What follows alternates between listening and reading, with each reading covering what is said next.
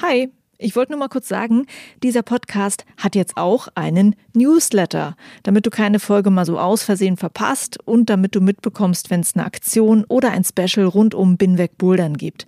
Den Newsletter, den findest du auf meiner Steady-Seite, das ist steadyhq.com slash binwegbouldern und natürlich auch auf binwegbouldern.de. Das war's. Viel Spaß mit dieser Folge. Hi und willkommen zu Folge 22 von Binweg Bouldern und zu Teil 4 der Reihe mit Athleten der Boulder Bundesliga. Ich bin Juliane Fritz und ich habe beim Boulder Bundesliga Finale in Hamburg ein paar der Athleten zu kurzen Interviews getroffen und zwar auch Luisa Thomas. Sie hat dieses Jahr den vierten Platz im Finale gemacht. Und wenn du wissen möchtest, wie sie trainiert und wie sie stärker wurde, dann bleib dran. Bevor es um Luisa geht, kurz noch was zu mir und meinem Podcast. Hinter Binweg Bouldern steckt eine Menge Spaß und auch eine ganze Menge Arbeit. Und ich habe beschlossen, nächstes Jahr noch mehr an diesem Projekt zu arbeiten und ich will einige Themen angehen, für die ich bisher einfach keine Zeit hatte. Wenn du Lust hast, mich dabei zu unterstützen, dann schau einfach mal vorbei auf meiner Webseite www.binwegbouldern.de. Ich habe eine Kampagne gestartet, mit der du mich mit einem Beitrag deiner Wahl monatlich unterstützen kannst. Im Gegenzug gibt es Extras und Goodies von Binweg Bouldern für dich. Vielen Dank an alle, die mich jetzt schon supporten, nicht nur finanziell, sondern auch indem sie meine Podcast-Folgen hören, indem sie mir folgen, mich weiterempfehlen und so weiter. Ihr seid großartig. Und ihr sollt auch nicht länger auf die Folge warten. Mit Luisa Thomas. Viel Spaß.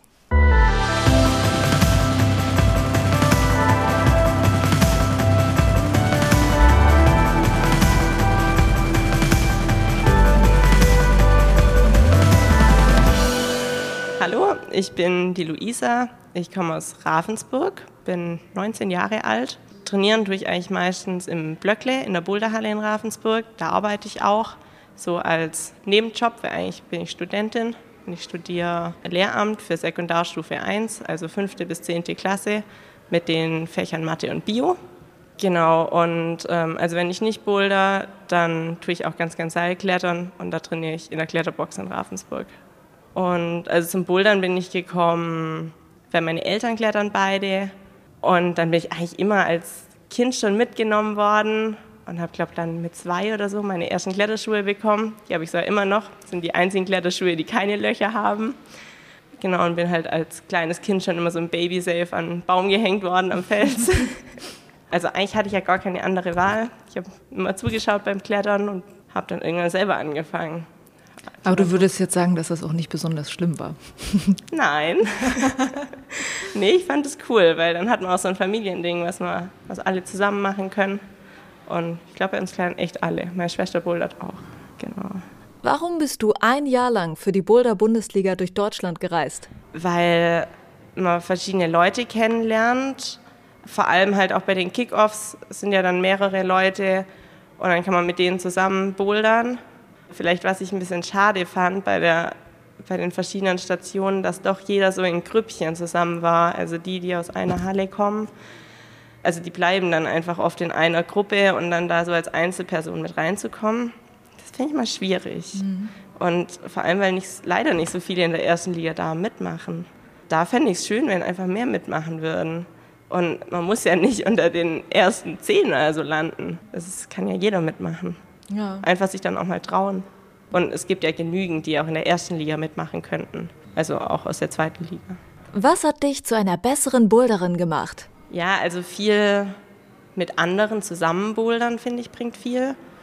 Und eben denen ihre Lösungen auszuprobieren. Und also ich kann relativ gut Platten klettern. Und jetzt bin ich gerade dabei, meine Überhangstärke ein bisschen zu verbessern. Das kann ich nicht so gut. Körperspannung und so.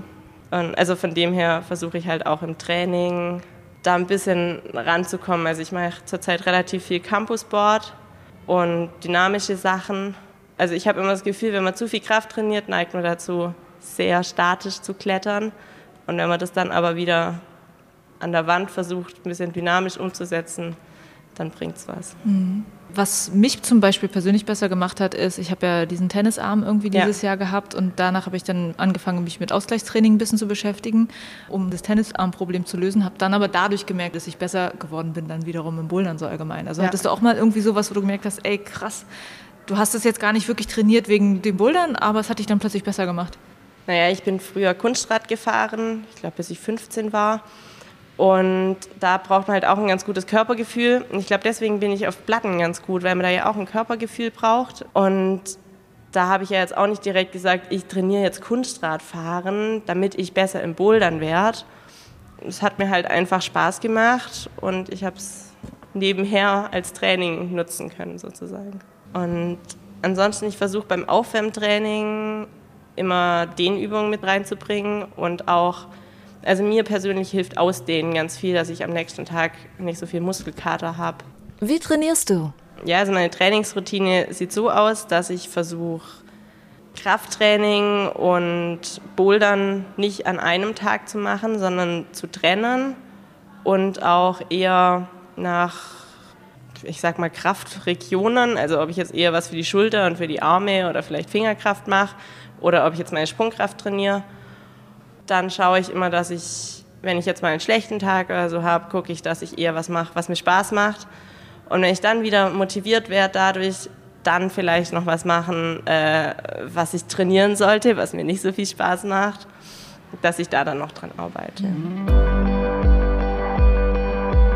Das war Luisa Thomas mit ein paar echt guten Einblicken in ihr Training und mit Tipps, wie man besser werden kann im Bouldern.